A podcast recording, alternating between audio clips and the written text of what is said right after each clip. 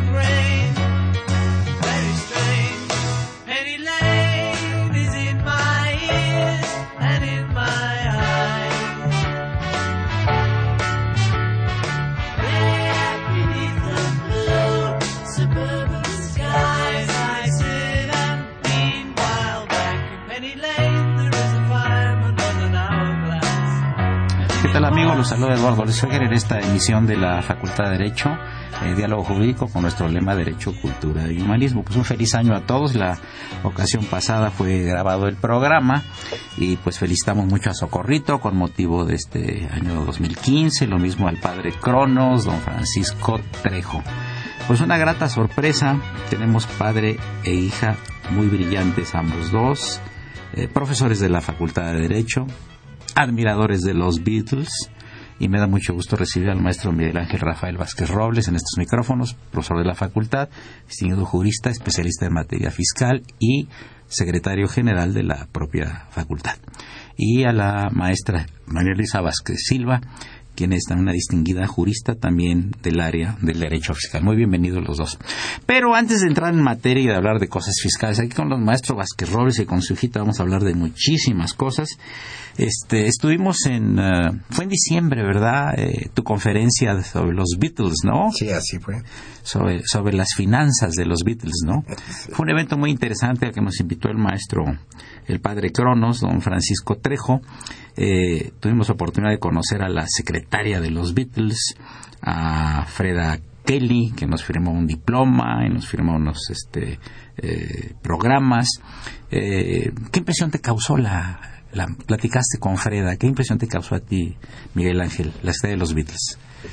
Bueno, en primer lugar, este, pues felicidades a todos, qué bueno que nos escuchan. Eso queremos, ¿eh? Pero eh, quedé gratamente impresionado de todo, no solo de, eh, de la plática, porque yo soy un aficionado de, de la música de los Beatles y lo que significó en su momento históricamente me impactó mucho en primer lugar el público que teníamos, Eduardo, que pues esto fue de moda hace cuarenta y tantos años y en realidad los jóvenes siguen siendo como en aquella época la vestimenta que llevaban, el estar enterados de los temas.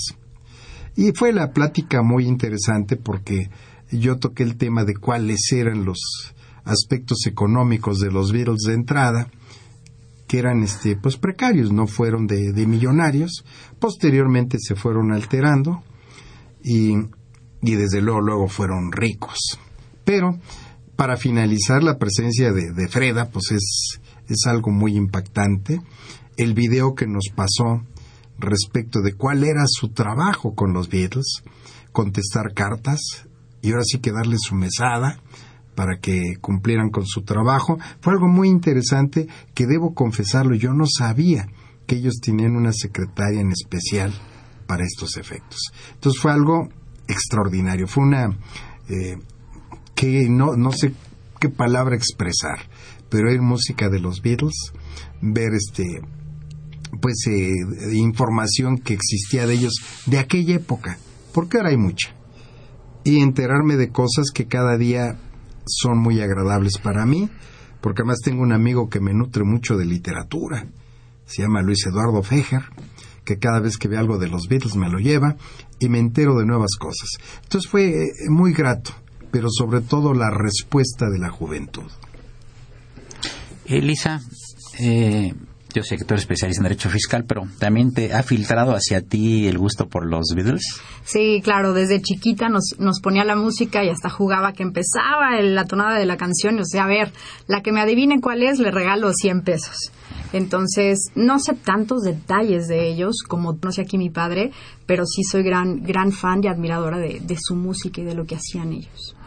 Es un tipo de música muy diferente a la que tenemos actualmente. Sin embargo, lo que decía tu papá, el maestro Vázquez Robles, es muy cierto. Vimos en el, en el evento, que estuvimos varias horas, ¿eh? como cinco o seis horas ahí, vimos hasta niños cantando las canciones de los Beatles, vestidos como los Beatles, fotografiándose. Fue una maravilla. Yo le voy a pedir al padre Cronos que en unos minutos más, antes de cinco o diez minutos, nos ponga la salutación de la secretaria que, de los Beatles de toda la vida, Freda Kelly, y del doble de Ringo. No es de Ringo Tobar, es Ringo Tobar, ¿verdad? Es de Ringo, el, el, inglés. Sí, cuando quieras tú nos haces la señal para ponerlo, ¿no? Este, eh, también me llamó mucho la atención en la, en la conferencia de maestro Vázquez Robles cómo preguntaba la gente y cómo sabían cosas de los Beatles muy personales. Es decir, fue un auditorio, calculo, de cerca de 200 o 300 personas, que no es usual en una conferencia. En México dicen que, a, los amigos se les conoce en la cárcel, en el hospital y en las conferencias. Y ahí en ese, en ese lugar, pues estuvo lleno y además hubo mucha retroalimentación porque hubo muchísima gente joven que preguntó cosas de los Beatles y que además adicionaba a lo que le contestaba el maestro Vázquez Robles sobre eh, la problemática, la vida y la producción de, los Beatles. ¿no? Quiere decir que es un fenómeno del siglo XX sin precedente. No sé qué opinas tú al respecto, ¿no? Es un fenómeno sin precedente, ¿no? Sí, es un fenómeno sin precedente que, en primer lugar, quiero expresar que yo lo viví y a veces el sentimiento que uno transmite, pues es derivado de, de la vivencia. Pero yo siempre lo apunto con mis alumnos inclusive, porque yo trato de marcar que este grupo que, que modificó muchos aspectos culturales, de música, de pensamiento, estaba integrado por jóvenes. Eh, John, perdón, George tenía 15 años cuando se integró al grupo. Entonces, esto nos habla de que el talento de los jóvenes es, es algo natural y es a lo que invito yo siempre a los muchachos que desarrollen. Esto es lo que impacta mucho. Los Beatles desarrollaron su mejor etapa entre los 15 años y los 27 años. Es algo único que yo creo que en la historia está difícil que se repita, sobre todo conjugar varios talentos en un solo evento no es fácil. Entonces, esto sí impacta mucho. Sus canciones, de alguna manera, como lo digo yo, eh, hicieron un estilo, porque inclusive ellos hablaban un inglés que los británicos decían que no era un inglés porque era un inglés de Liverpool y ellos establecieron hasta una moda, hasta una moda. Y yo inclusive refiero siempre a un aspecto que causó un problema de carácter eh, político, que fue alguna reunión donde el primer ministro que quería elegirse invitó a los Beatles con la idea de ganar popularidad y así lo hicieron, pero aparentemente ellos fueron un poquito eh, indiferentes y no es que fueran indiferentes, eran jóvenes y eran naturales y decían lo que les se les ocurría. Pero era Wilson, era Harry Wilson creo que era el, el primer ministro. Pero lo más importante es que cuando los Beatles empezaron a ganar dinero, se dieron cuenta que había que pagar impuestos. Entonces George Harrison escribió una canción que se llama Taxman. La letra. La letra en términos generales dice que eh, le, cantan al fisco. Y el fisco les dice que les va a cobrar por respirar, por caminar, por transitar por la ciudad. Y si se mueren también. Este era un mensaje porque los impuestos eran muy altos, creo que lo siguen siendo, y los británicos pagaban mucho de impuestos y se les ocurrió esta canción que melódicamente además es muy agradable y de primera instancia no le gustó mucho al gobierno porque se han está criticando que cobro muchos impuestos. Sin embargo, es una canción que si la, la escucha uno a detalle y la pone en el contexto actual, eh, sigue vigente. Sigue vigente porque es, no, no es un reclamo, es simplemente un sentimiento. Y ahorita escuchábamos otra canción que los Beatles hicieron a una calle y a muchas calles les, les escribieron. Si hubieran vivido en México, quizá una canción se hubiera llamado Tlacoquemeca o, o Gabriel Mancera, porque era el sentimiento de lo que ellos tenían y de sus vivencias que creo que eso es lo mejor, lo natural de las personas. Ahora, este, y también va la pregunta para Elisa. Eh, cuando les concedieron a ellos eh, una orden real que la reina los iba a distinguir, hubo una reacción de gente muy importante que había sido héroe en la Primera y la Segunda Guerra Mundial y dijeron, ¿cómo estos cuatro músicos se les está dando una orden real, una distinción, una condecoración tan importante? Cuando los condecorados somos nosotros porque defendimos a Inglaterra con nuestra vida en la Primera y en la Segunda Guerra Mundial y devolvieron las condecoraciones. ¿Cómo ves eso, Elisa? Las devolvieron, ¿eh? Pues yo creo que te habla de, de la característica que ellos tenían eh, hasta de hacer su música y lo que querían provocar con estas canciones, ¿no? A mí me parece que lo que hicieron fue bastante pues no sé si correcto, porque cada quien en su en la forma que puede aportar al crecimiento, al desarrollo de su país es correcta, ¿no? A ellos no les tocó vivir esa circunstancia, pero aún así creo que fueron solidarios con estas personas que creían que no lo merecían. Yo creo que por eso ellos hasta ahorita, eh, lo que dicen de la conferencia, que yo no, lamentablemente no estaba aquí, no pude acompañarlos, pero es es un grupo de, gente que sigue moviendo a generaciones, a jóvenes y a jóvenes. ¿Por qué? Porque sus letras significaban y significan algo. Entonces, pues bueno, yo creo que en el contexto que vivían, de vista, creo que ellos también eran merecedores ¿no? de esta distinción.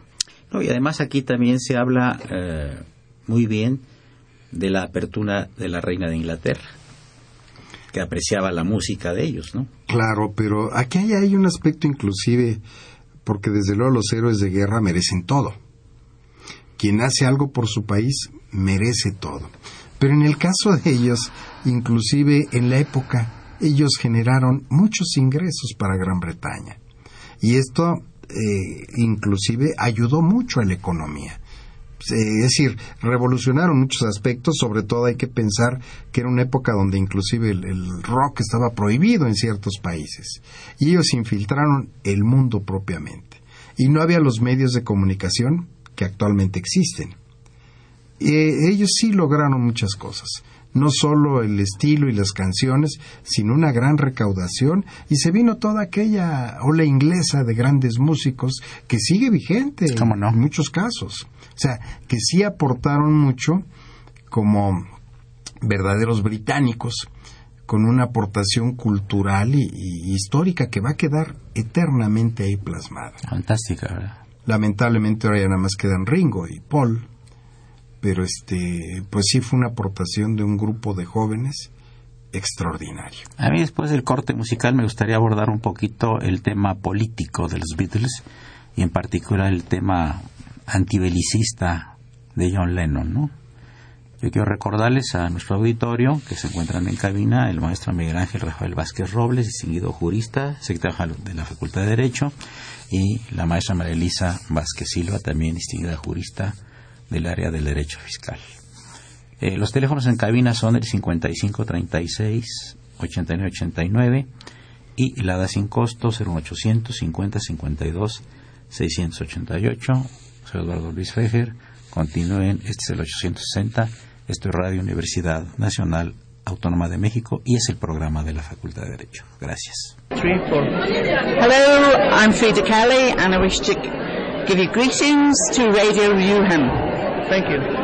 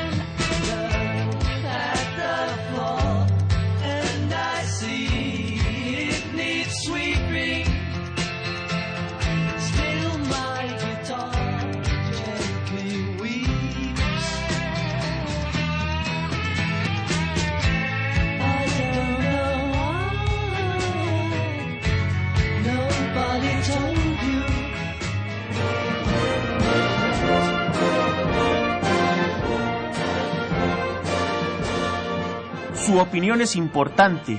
Comuníquese. Nuestro número 5536 8989.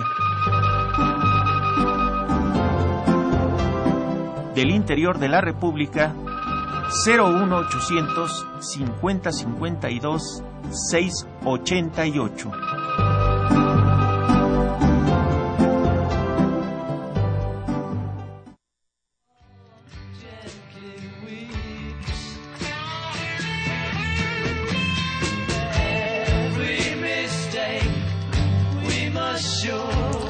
Platicando el padre Cronos que al principio de- del programa salió un saludo de la secretaria de los Beatles que estuvo aquí en México en un congreso que se organizó eh, en diciembre en el que participó el maestro Vázquez Robles dando una conferencia sobre las finanzas de los Beatles y también la voz de, del doble de Ringo que es un señor americano que la voz y la presencia son prácticamente idénticos y la obviamente la forma de actuar, de vestir y de cantar, que lo vimos por cierto ahí en, en, eh, cuando estuvimos en este evento allá en el, norte de la Ciudad de México.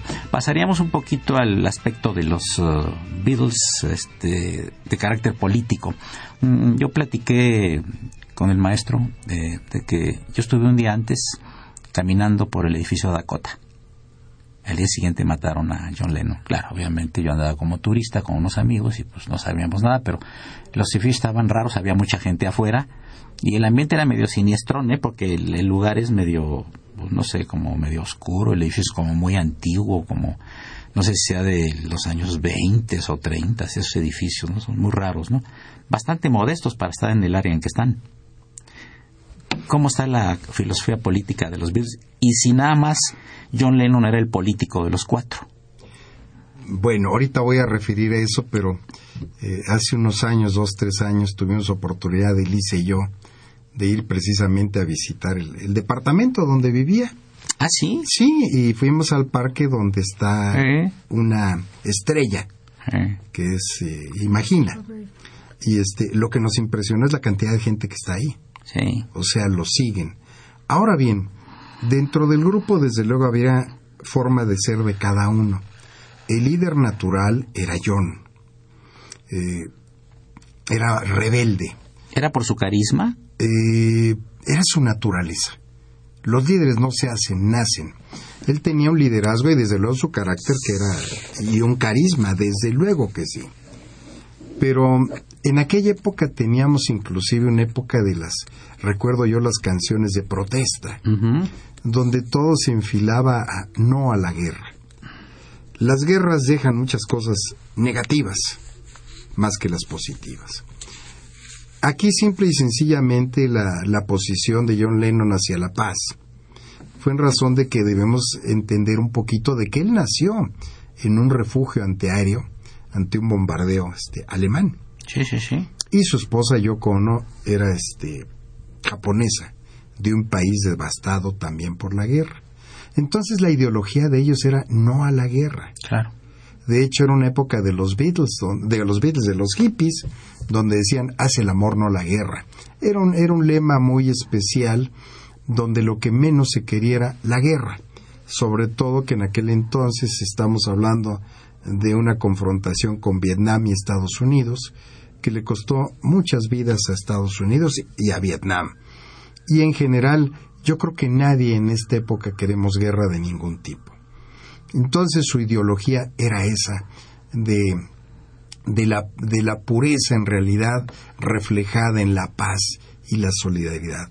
Y sí impactó, tenía un gran impacto, a la fecha lo tiene, sobre este aspecto de la paz, de, de su vestimenta blanca, una forma de transmitir una ideología, sí impactó. Yo creo que él es el, el ideólogo de los Beatles en ese sentido porque los demás eh, fueron más tranquilos, se fueron por otro aspecto. Recordarán ustedes que se pasaron una semana inclusive él y yo con en, en un hotel, Sí. en una cama como, como protesta y como una forma de transmitir algunos pensamientos muy especiales. No sé si en Toronto, en Montreal. Sí, eh, estaban en, En Canadá. Canadá. De hecho, inclusive John, por estas manifestaciones, pues tuvo problemas en Estados Unidos hasta para su estancia. lo cual era- nos habla de una época donde inclusive la ideología tenía una restricción, que una de las cosas que ahora debemos de aplaudir es que hay una libertad de ideologías, aunque ya vimos que en Francia no es tan fácil expresar una ideología sin una respuesta negativa. Pero en fin, esta fue la, la escribía al amor, a la, la naturaleza, a su hijo, eh, canciones extraordinarias como Imagina, que nos describen un poquito el sentir de, de una persona que en ese entonces ya era un hombre de treinta y tantos años, porque él murió de 40 años Sí, sí, claro. eh, cumplió los 40 años y fue asesinado. Entonces, son, son aspectos que, que denotan el sentimiento de una persona. En aquel entonces recuerdo mucho que ellos se reunieron inclusive con eh, Cassius Clay, que luego se cambió de nombre, donde él inclusive por el hecho de no querer ir a la guerra de Vietnam fue sancionado. Sí, sí. Y él en realidad no quería ir a la guerra porque él era un partidario de la paz en general. De hecho, cambió su nombre a Mohamed Ali. Claro. Eh, son aspectos que... Creo que igual que Elvis Presley, ¿no? También. Sí, Elvis Presley ya iba de salida y poco se escuchaba, pero estos sí eran reclamos generales de, de no a la guerra y concretamente de Vietnam. ¿no? Una guerra inútil y injustificada. Tenemos una llamada del señor Raúl Nájera de Atizapán que les pregunta a ambos qué grado de estudios tenían los Beatles. La verdad, con dificultad cursaron la secundaria, porque ellos en realidad se, formaron como cualquier eh, muchacho normal, su primaria, su, su secundaria con dificultad, no eran geniales estudiosos, pero sí inquietos muchachos. Entonces, eh, yo creo que con dificultad acabaron la secundaria y propiamente culturalmente no tenían un mayor conocimiento y su gran desarrollo fue artístico. No tuvieron oportunidad de estudiar. Yo creo que, que posteriormente se, se documentaron y se prepararon, pero no tenían una gran preparación académica para lo que hicieron. De hecho, no sabían escribir música. Tenían que contratar quien les ayudara para estos, para estos efectos. Sí, Isa, y, y las, las nuevas generaciones, eh, ¿has platicado con alumnos de tus alumnos sobre los Beatles? Bueno, no, no platico eh, aquí como, como el maestro Vázquez, pero cuando yo tomaba clases con el maestro Vázquez Robles, lo primero que, que nos hacía los primeros días de clases del semestre era conseguir eh, la letra de la canción de Taxman y traducirla al español. Y eso como una introducción ¿no? a entender por eh, esto de pagar tantos impuestos. Es algo que yo confieso que, que le robé y a la fecha lo hago y yo así empiezo mi semestre. Les pido a los alumnos que busquen la letra de, George Harrison, que se llama Taxman, que le pregunten a sus padres de qué les estoy hablando para que averigüen un poquito. Y hay unos que luego, luego, en cuanto digo, ya saben perfecto que estoy hablando de, de los, de los Beatles, ¿no? Como tal. Y bueno, los pongo a traducir la letra, platicamos un poquito de, de esa canción, de lo que era el pago de impuestos.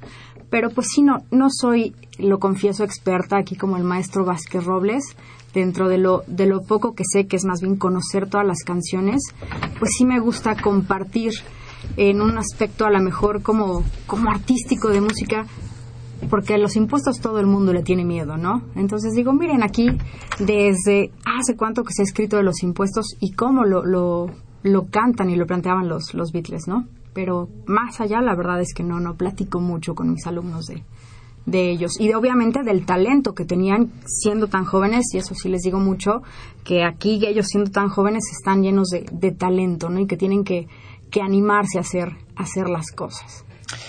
Eh, yo también le hago eh, con los alumnos, bueno, yo doy historia del derecho mexicano y, y este, les pongo eh, algunos pensamientos prehispánicos de inicio, aparte la bienvenida, decirles, como son alumnos que vienen de prepa, pues la responsabilidad que tiene a tu familia, a la universidad y ante México, y que son privilegiados estar ocupando ese lugar en ese momento, habida cuenta que no todos pueden entrar por razones de cupo a la universidad.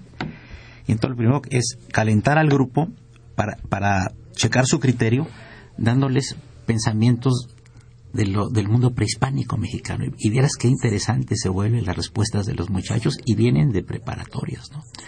Yo creo que es una cosa didáctica muy importante, punto de vista, que no entremos de lleno a las materias, sino que calentemos un poquito la clase, ¿no? Y yo también lo que hago en la clase, Elisa, y maestro Vázquez Robles, es que nos presentemos uno por uno.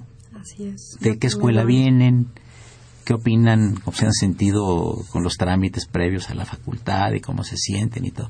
Y eso hace, después ya organizo equipos y son los equipos que van a estar dando la clase yo los voy a estar orientando, les estoy encargando trabajos y demás. ¿no? ¿Cómo ves este sistema didáctico que tenemos tú y yo? Tú por el área de los Beatles y yo por el área del México prehispánico. Bueno, a mí me parece maravilloso porque yo lo primero que trato de hacer con los alumnos es poderme comunicar con ellos. De hecho, poderlos cautivar a lo que hacemos para que de alguna manera estén muy interesados. Y yo igual en clase les pido que, que platiquen, que pregunten, que expongan. Eh, me interesa mucho que estén informados de todo lo que sucede. Entonces platico con ellos de que deben de leer el periódico a diario, y ver las noticias a nivel nacional e internacional en las cuales estamos inmersos todo el mundo. Entonces, a mí me parece esto muy interesante porque siempre hay, hay quienes tienen más inclinación hacia algunos aspectos y me traen notas y, criterios muy especiales. Porque lo importante a veces de ciertas notas o de ciertas cosas no es la lectura simple, sino la interpretación y que a veces eh, va más allá de una simple lectura. Entonces, a mí me parece maravillosa esa didáctica en el sentido de, de adentrar a los muchachos a que caminen con uno. El preguntarles su nombre es muy importante. Yo a mis alumnos procuro hablarles por su nombre, de pila, no por su apellido, y de alguna manera esto hace una, una cercanía muy especial. Estamos llegando a la parte media del programa dice Elisa que ya se siente un poco menos nerviosa, ¿verdad, Elisa? Pero, pues, ¿qué, ¿qué, tanto es eh, eh, presentarse a un nuevo grupo en la Facultad de Derecho o estar en una cabina de radio como Radio Now? ¿Cuál, cuál crees que sea la diferencia? Bueno, la verdad es que no sé si haya mucha diferencia, porque siempre llegar al, al primer día de clases me causa gran emoción A pero todos. también me, me produce nervios, ¿no? Estar- Eso significa ser muy responsable. Solamente alguien que no es responsable no se pone nervioso. sí, digo, es maravilloso, pero, pero sí. es- Pero fíjate, la situación es diferente porque aquí eh, estás hablando en un auditorio. Así. Si es que alguien que nos está escuchando, ¿eh? puede ser que no. Sí.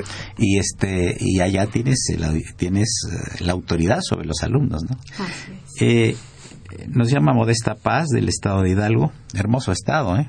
Qué maravilla. El maestro Trejo está de acuerdo, que es de Real del Monte. Dice que está muy interesante el tema y el programa.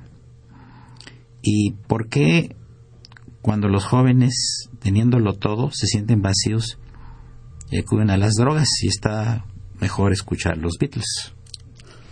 Buena reflexión, ¿verdad? Qué interesante. Tenemos dos minutos para el corte, porque el padre Carlos ya está ahí con el machete para cortarnos la cabeza si nos pasamos medio minuto.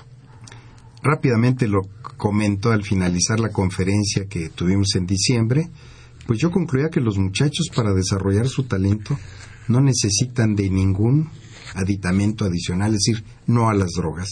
Y hice la referencia de que entre ellos Paul McCartney ha confesado que su peor error que pudo haber cometido fue haber probado las drogas. Y en una parte de su vida John Lennon también tuvo muchos problemas por esto. Yo creo que los muchachos pueden desarrollar todo, porque la energía y la alegría la traen en la sangre en sí misma, y no necesitan más que la decisión y el ánimo de llevar a cabo todo lo que quieran, y todo lo que quieran hacer lo van a hacer bien. Llegamos a la parte media del programa. En, en unos minutos más vamos a estarnos comunicando con el doctor José Rivas Guzmán a la ciudad de Colima. Eh, creo que es de interés del auditorio lo que vamos a platicar con el doctor José Rivas Guzmán. Continúen es el 860, Radio Universidad, el programa Diálogo Jurídico de la Facultad de Derecho. Gracias.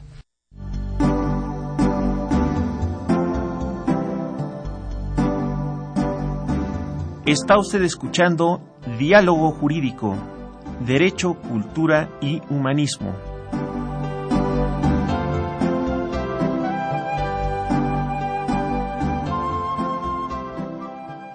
A través del 860 de AM.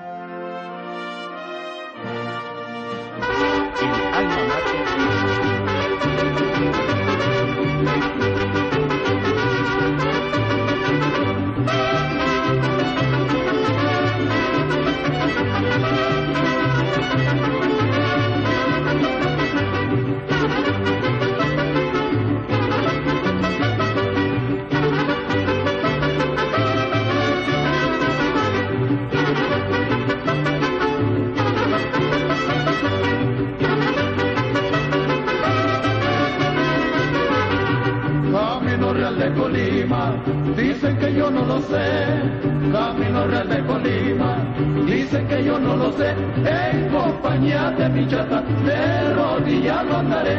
En compañía de mi chata, de rodillas andaré. Camino Real de Colima.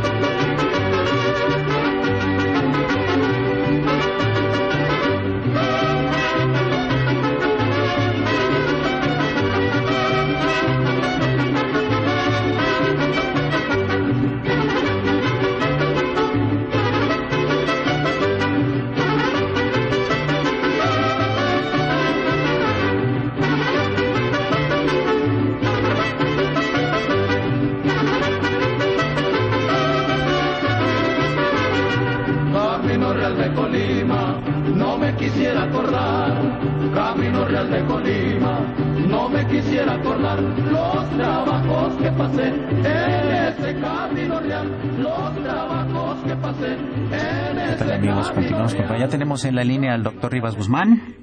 Sí. Doctor José Rivas Guzmán, muy buenas tardes. Doctor Fejer, mucho gusto, muy buenas tardes. Eh, eh, tuvimos un poquito de dificultad de comunicarnos. Primero, felicitarte porque, pues, eh, el pasado sábado, todos tus amigos nos sentimos muy honrados de que al principal hospital de Tecomán, Colima, se le pusiera el nombre de doctor José F. Rivas Guzmán. Eh, esto fue un acuerdo, obviamente oficial, dada tu enorme trayectoria, sobre todo en cuestión de salud pública. Eh, tú eres un muy distinguido universitario, egresado de la Facultad de Medicina con estudios de posgrado y tu currículum pues ya sería o leemos tu currículum o hacemos el programa, pero cuéntame, cuéntanos cómo está, es decir, eh, de cuándo te informaste de que estaba iban a poner a tu nombre en vida como debe de ser eh, de un hospital de una ciudad tan importante como este Comán, Colima. Bueno, pues tuve la, la deferencia de que el señor gobernador del estado me enviara un oficio en el cual me pedía pues eh, mi anuencia para que el Hospital General de Tecomán llevara mi nombre según el acuerdo de la unánime de la Junta de Gobierno del organismo público descentralizado Servicios de Salud del Estado de Colima eh, y desde luego con el visto bueno de la instancia del área jurídica de la Secretaría de Salud a nivel eh, nacional. Este, para mí esto fue no nada más una sorpresa, sino algo sumamente emotivo y este acto se realizó, lo, encabezó el gobernador con los representantes de los poderes legislativo y judicial del Estado, el presidente municipal, el Colegio de Médicos del Estado de Colima, los el colegio y las, los, las directivas de de enfermería en, en el Estado, de las eh, tres instituciones del sector salud, la Secretaría de Salud, el Seguro Social y el ISTE, y bueno, pues un acto de suyo sumamente emotivo. Eh, José, este, tú eh, figuraste en la vida política de México paralelamente a tu gran trayectoria como experto en salud pública. ¿Nos podrías recordar tus cargos que has tenido, eh, que, han sido muy relevantes, por favor, para conocimiento de nuestro auditorio? Bueno, así en una síntesis muy apretada, pues yo destacaría en primer término que, que tuve también la, la, distinción de representar el primer distrito federal de Colima en la Cámara de Diputados, en donde fui elegido presidente y con el carácter de presidente del Honorable Congreso de la Unión, pues eh, recibir la banda del presidente don Gustavo Díaz Ordaz y entregársela al presidente Luis Echeverría. De esto pues ya hace bastante tiempo, fue el primero de diciembre de 1970, pero está tan presente como si hubiera sido en fecha muy reciente en el ánimo y en la memoria. Mm, representé también al Distrito Federal en la delegación Álvaro Obregón y previamente estuve al frente de la Dirección General de Servicios Sociales del propio departamento del Distrito Federal. eh, creo que son los más relevantes porque de otro modo pues nos extenderíamos mucho. Eh, José, este, también has, desarrollado una gran labor en materia de salud pública. Has estado, obviamente, en, sobre todo en Colima y en otros estados de la República como representante de instituciones de salud pública. Has hecho estudios en el extranjero, has participado en congresos nacionales e internacionales. Toda una vida dedicada a la salud pública. ¿Qué, qué, espera de, qué se espera de la salud pública en México? Bueno, la salud pública siempre ha sido un reto. En materia de salud, tanto como en la educación, los recursos nunca serán suficientes. Y eh, máxime ahora que en México los determinantes de, salud, pues todos los conocemos y hasta los vivimos o padecemos, los sufrimos.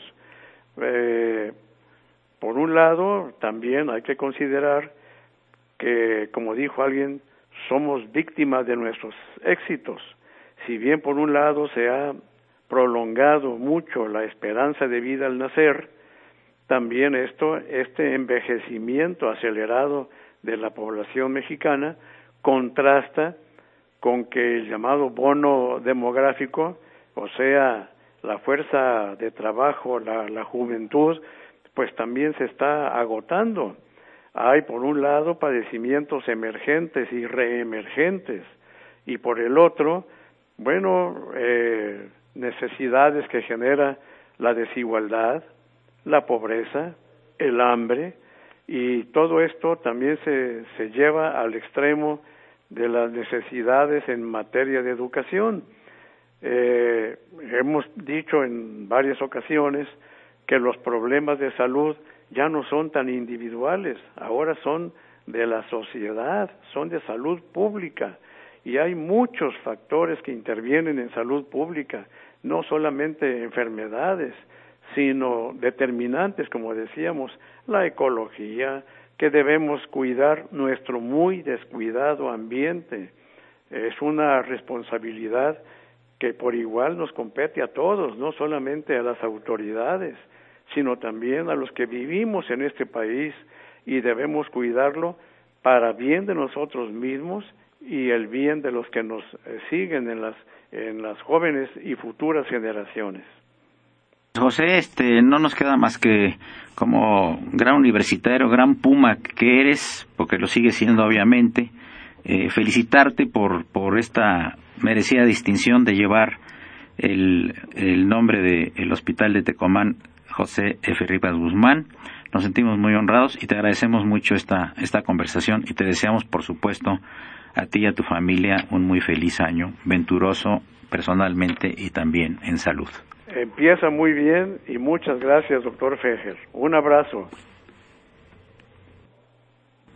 ¿Escuchaste, perdón? Sí. Por esta entrevista. ¿Perdón? Muy buenas tardes. Buenas tardes, muchas gracias. Continuamos. Yo quería preguntarle a nuestros invitados, al maestro Vázquez Robles y a, a Elisa Vázquez Silva, sobre, empiezo con Elisa, sobre la educación que tiene el pueblo de México en materia fiscal. ¿Es un pueblo educado en materia fiscal o no le gusta pagar impuestos? Bueno, a mí me parece interesantísima la pregunta, eh, porque aparte, si me permite, eh, me gustaría compartirles que yo acabo de empezar mi doctorado y el doctorado versa sobre un tema de educación tributaria. Yo creo que los mexicanos no tenemos una educación tributaria o no tenemos la cultura de lo que es el pago del impuesto, de las contribuciones. Eh, ahorita, como decía el doctor, es muy importante que todos seamos conscientes y responsables si queremos un México mejor. Es, tarea de todos, no nada más de los gobernantes o de echar culpas a unos y a otros. El mexicano, eh, pagar impuestos a nadie le gusta eso es definitivo, a nadie le gusta. Pero creo que eh, lo que se nos cobra de impuestos puede resultar bastante alto. Nosotros al momento de, pagar estas contribuciones, para mí lo que primero tendríamos que entender es que se dividen, ¿no? En impuestos, aportaciones de seguridad social, contribuciones de mejoras y derechos. Que cuando pagamos un impuesto, tenemos que entender que no vamos a tener un beneficio directo. Entonces, eso nos pesa. ¿Por qué? Porque vamos, pagamos impuestos sobre la renta, nuestro IVA, y decimos, no estoy viendo reflejado ese pago de los impuestos. Contrario a un derecho, que sería un pasaporte, una licencia, y ahí sí tenemos pues directo, ¿no? Físicamente. Exactamente. Entonces, yo sí creo que, que tenemos que luchar por tener una cultura, no sé si una educación, una cultura como tal, del pago de impuestos, ¿sí? Porque yo creo que el impuesto va de la mano obviamente de que nuestro país esté en mejores circunstancias. Un país que es hermoso, riquísimo en, en cultura, ¿no? Entonces, para mí el mexicano no, no tiene todavía bien eh, metida en la cabeza lo que es el pago de una contribución. Y la misma pregunta se la pasó a tu papá. Sí. ya expresó muchas cosas con claridad. Sí cuesta trabajo. Yo creo que uno de los problemas que hay inclusive en la actualidad es cierta credibilidad con el desempeño de estos dineros que pagamos. Porque sexenio a sexenio vemos que, que se van con el dinero. Y de hecho, en últimas fechas lo hemos visto muy, eh, muy pesado. Entonces la población a veces se restringe, se, se limita y dice, ¿para qué pago? ¿Para que se lo lleven? Esta cultura tiene que cambiar. Pero también el gobierno tiene que cambiar porque hacer leyes fiscales es casi un acto de magia, donde de alguna manera es muy fácil pensar, necesito más impuestos, incremento los impuestos. Y tengo más ingresos. Sin embargo, esto tiene un costo y un impacto muy especial. Y el impacto es que, para efectos de impuestos sobre la renta, voy a tener que pagar más y voy a tener menos dinero para comprar. Entonces se altera ahí un poco el aspecto económico.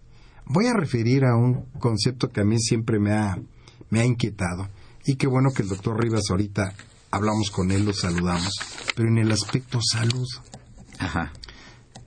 Si bien el límite de edad se ha incrementado con los tiempos, gracias a la medicina preventiva, también lo es que, que hay una serie de aspectos que yo creo que en la reforma que hubo en el año pasado hay una limitación. Y la tengo que mencionar, porque además el gobierno federal tiene que reflexionar y el propio Congreso de la Unión.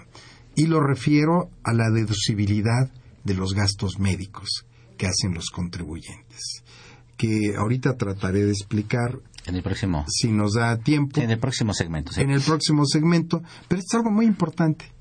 Es increíble porque es un avance en muchos aspectos. Se requería una reforma fiscal sí claro. Y cada vez que hay una reforma fiscal se dice que es, es oportuna o no es oportuna. Yo creo que todas las reformas fiscales tienen que darse. La oportunidad no la podemos esperar, sino nunca se darían. Y las consecuencias es otra cosa, que ahorita en el próximo segmento platicaré yo algo en, del aspecto de salud, y que es yo creo que uno de los aspectos más importantes que tenemos como seres humanos. Ahora, tú te estás refiriendo a los seguros de gastos médicos particulares. Y en general. Ah, en general. Y en general. ¿Y por qué lo refiero? Porque hasta 2013 un contribuyente que tenía ingresos podía hacer una deducibilidad de los gastos incurridos en un médico. Cada día es más complicado acudir a estos gastos médicos porque una de las cosas más difíciles y más caras son caer en un hospital y tener necesidad de una operación o una intervención quirúrgica. Los costos son elevadísimos. Hasta 2013, todos los gastos incurridos en gastos médicos eran deducibles. En 2014 se modifican y solo se permite un límite de deducción para estos gastos. Muy bien, vamos a continuar con este interesante tema eh, ya en la última parte del programa. Gracias. Hola amigos, les habla César Costa a través de Radio UNAM para saludarlos y presentarles una de mis canciones. Aquí está.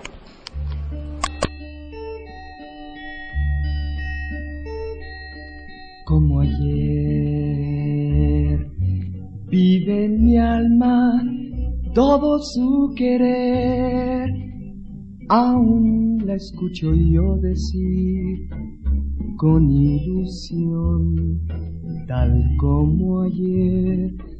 Ámame.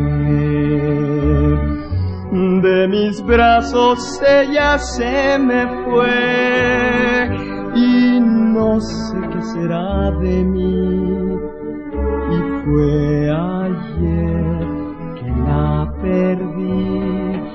Hoy que solo estoy sin su amor, ¿qué puedo hacer? Yo sé que jamás nada habrá como el ayer. Quiéreme, no te alejes nunca ya de mí. Contigo quiero ser feliz, quiero vivir. Gracias y gracias a César Costa que también nos hizo favor de, como buen egresado de la Facultad de Derecho de ofrecernos esta canción de los de los Beatles. Bueno, todos estábamos hablando de la deductibilidad deducibilidad o deducibilidad. Creo que el término es, puede usarse los dos, ¿verdad? La cosa es que, ¿y hasta qué porcentaje ahora una persona que toma un seguro de gastos médicos, por ejemplo, por, no sé, un millón de pesos, por decir algo? Ya no será deducible, sino un monto aproximado como de 100 mil pesos. Esto, desde luego, es un impacto muy especial. A ver, a ver, vamos a poner. Yo, yo quiero asegurarme por un millón de pesos, por decir algo. Sí. Y, eh, más, más que el seguro, es decir, es un gasto médico. Ah, ok, un. Uno acude ah, con un dolor al hospital y en el hospital dicen hay que operarlo ahorita. En ese momento da uno lo que sea con tal de, estar bien. Al tercer, cuarto día le dicen, señor, ya está usted bien, váyase a recuperar, son 300 mil pesos el fisco juega solo en una parte de estos gastos, lo cual considero yo que es poco correcto limitarlo, porque al final de cuentas el Estado nos debía dar la seguridad social y a no podernos dar tenemos que acudir nosotros y pagarla de manera muy cara. Yo creo que este fue un error que habrá que corregir. Y habrá que corregir al futuro porque en la actualidad lo peor que puede pasar es caer en un hospital y que se vaya todo el dinero. ¿Qué nos ha pasado con profesores en la facultad? Nos ha pasado con profesores que, que hubo gastos de cuatro millones y medio y no se salvó. Situaciones muy especiales. Y otro aspecto rápido que comento para que vean ustedes la dificultad. Si yo voy con un médico, me consulto con él y me da una receta, él me cobra sus honorarios y eso sí es deducible. Pero la receta y las medicinas que yo compre para curarme no son deducibles.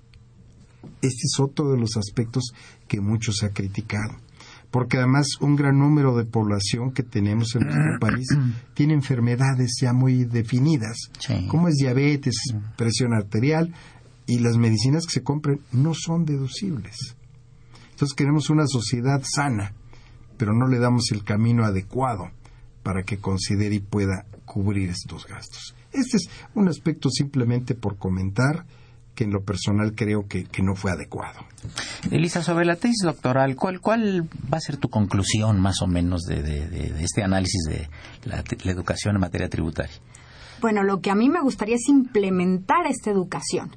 Y quiero aclarar que no solo va por el lado del contribuyente el que paga, sino del lado de los que están creando las leyes fiscales, de Hacienda, del SAT que no importa de si eres contribuyente o si eres autoridad, tenemos que entender, uno, que yo tengo que pagar y, del otro lado, que hay que tener una buena recaudación, que estoy de acuerdo con el maestro Vázquez, que las reformas fiscales se tienen que dar, pero que tienen que ser reformas bien pensadas, bien creadas, bien asesoradas y viendo la realidad y el contexto de nuestro país. No solo nada más voy a subir un impuesto porque con esto voy a recaudar más. De nada sirve si ellos no hacen esta labor recaudatoria. Entonces, yo lo que, lo que busco con este tema que voy empezando y vamos a ver a dónde me lleva, es eso, empezar a crear esta cultura. Ahorita lo, lo quiero manejar porque no puedo abarcar mucho en, en los que van a, a salir egresados de las, de las facultades para ver qué visión tienen del pago de impuestos ahora que salgan y que tienen que, pagar o que tendrían que estar del otro lado. Entonces, ¿tú crees que habría que afinar la sensibilidad de los que hacen las leyes? Por supuesto, por supuesto. Y tienen que estar rodeados de gente que conozca los temas para que puedan crear unas verdaderas leyes que sean eficientes, y que haya una verdadera recaudación. Y yo creo que también, Elisa, el, el, el nivel socioeconómico de las leyes a las que están dirigidas. Así es, así es. Vemos lo que es el, salario mínimo, ¿no? Yo también soy de las que creo que ya se debe de, subir ese salario y, ver cómo estoy afectando con esta reforma, como dice el maestro, pues muchas cuestiones que se podían hacer deducibles ahora no, pero también lastiman a un sector medio de la sociedad, ya no hablemos, por supuesto, más abajo. Entonces, exacto, hay que ver qué está pasando en el país, cómo está la sociedad para poder crear e implementar estas leyes y estos impuestos. El doctor Recasensis, quien tuve el honor de ser adjunto algunos años, siempre hablaba de, de dos cosas, del logos de lo razonable, ahorita voy a explicar qué es, y también hablaba de la acción, de la reacción negativa de la ley. Él decía, por ejemplo, hubo un caso muy famoso donde había que derribar un estadio porque se había construido sobre terrenos ejidales. Entonces, si se aplica la ley estrictamente, había que destruir el estadio. Y se iba a acabar el deporte y la afición y todo lo demás.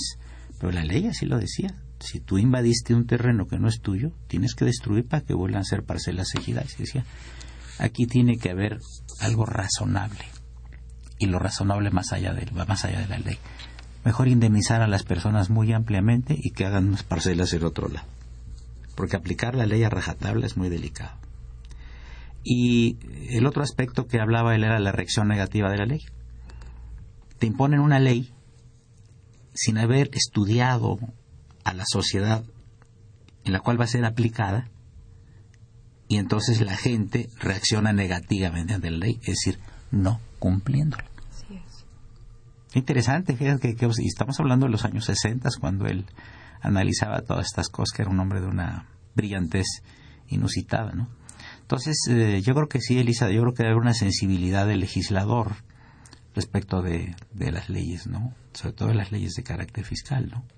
Y de las leyes en general, porque eh, cuidado con hacer una ley que vaya a tener una reacción negativa de parte de la gente o que no sea una ley que sea todo lo razonable, ¿no? Ese es mi punto de vista. No sé cuál, cuál es tu opinión, Miguel Ángel, ya para cerrar con broche de oro. Bueno, yo siempre he dado un ejemplo de que una ley fiscal no sabemos hasta dónde va a llegar, porque se hace una modificación y la consecuencia la vemos con los años, es decir, cuál es el resultado. Pero una cosa sí es cierta, los señores legisladores que aprueban esta ley, es una ley que ellos también van a tener que respetar como contribuyentes y quizá no han percibido algunos aspectos que posteriormente cuando se dan cuenta pues ya ya es tarde. Eh, yo creo que sí hay que cobrar impuestos, sí, sí, y hay que pagarlos. Pero en ocasiones el exagerar su cobro implica pues lo que hemos luchado siempre ante una economía informal, que de informal nada más tiene el nombre porque es una economía formal, lo que no pagan es impuestos. Ahora el SAT ha luchado por incrementar más el número de contribuyentes. Eso es bueno. Definitivamente hay que hacerlo. Tenemos que incrementar la base de contribuyentes para que los que paguemos no seamos los únicos, porque siempre somos los cautivos los que pagamos más. Pero yo creo que habría que pensarse en algunas reformas, te digo, en este aspecto concreto del aspecto de salud, yo lo pensaría. Y aunque el señor secretario de Hacienda ofreció que en este sexenio ya no habría más impuestos, yo pensaría que no más, pero sí menos, y permitir esta deducibilidad que le, le daría un poquito de confianza a los contribuyentes en general. Eso creo que es lo que debe buscar alguna reforma para el efecto de lo que tú decías, una forma razonable de pagar impuestos. Perfecto. Pues amigos, tuvimos la presencia muy grata del maestro Miguel Ángel Rafael Vázquez Robles, a quien le agradezco mucho su presencia y sus eh, gratos e interesantes comentarios. Muchas gracias. Gracias a ti. también a María Elisa Vázquez Silva, su presencia y comentarios juveniles de una maestra joven ¿Cuánto tiempo tienes que estar dando clase? Siete años. Ah, cumplí pues, siete años. Ya, fíjate. Sí. Y muy contenta. Orgullosísima, feliz. Qué bueno. Sí. Y muchísimas gracias por la invitación. Un gusto, ¿eh? muchas, gracias. Y me gustaría nada más comentar que aquí el maestro Fejer no me recuerda, pero fue mi maestro en el primer semestre de la carrera. Pobre de Así ti. es que yo lo recuerdo con mucho ah, cariño. Muy amable, muchas gracias. Muchas gracias por la invitación. Muchas gracias. La operación a cabo de Socorrito Montes, a quien le deseamos feliz año y le agradecemos mucho todas las atenciones que siempre tiene con nosotros. Gracias, Socorrito. La imagen siempre grata del padre Cronos, don Francisco Trejo. Muchas gracias, Francisco. Eh, y nuestro agradecimiento a los asistentes de producción, Enrique Hernández y Felipe Amador. Soy Eduardo Luis Fejer, les deseo, les deseo la mejor de las tardes y sigan escuchando el 860. Esto es Radio Universidad Nacional Autónoma de México.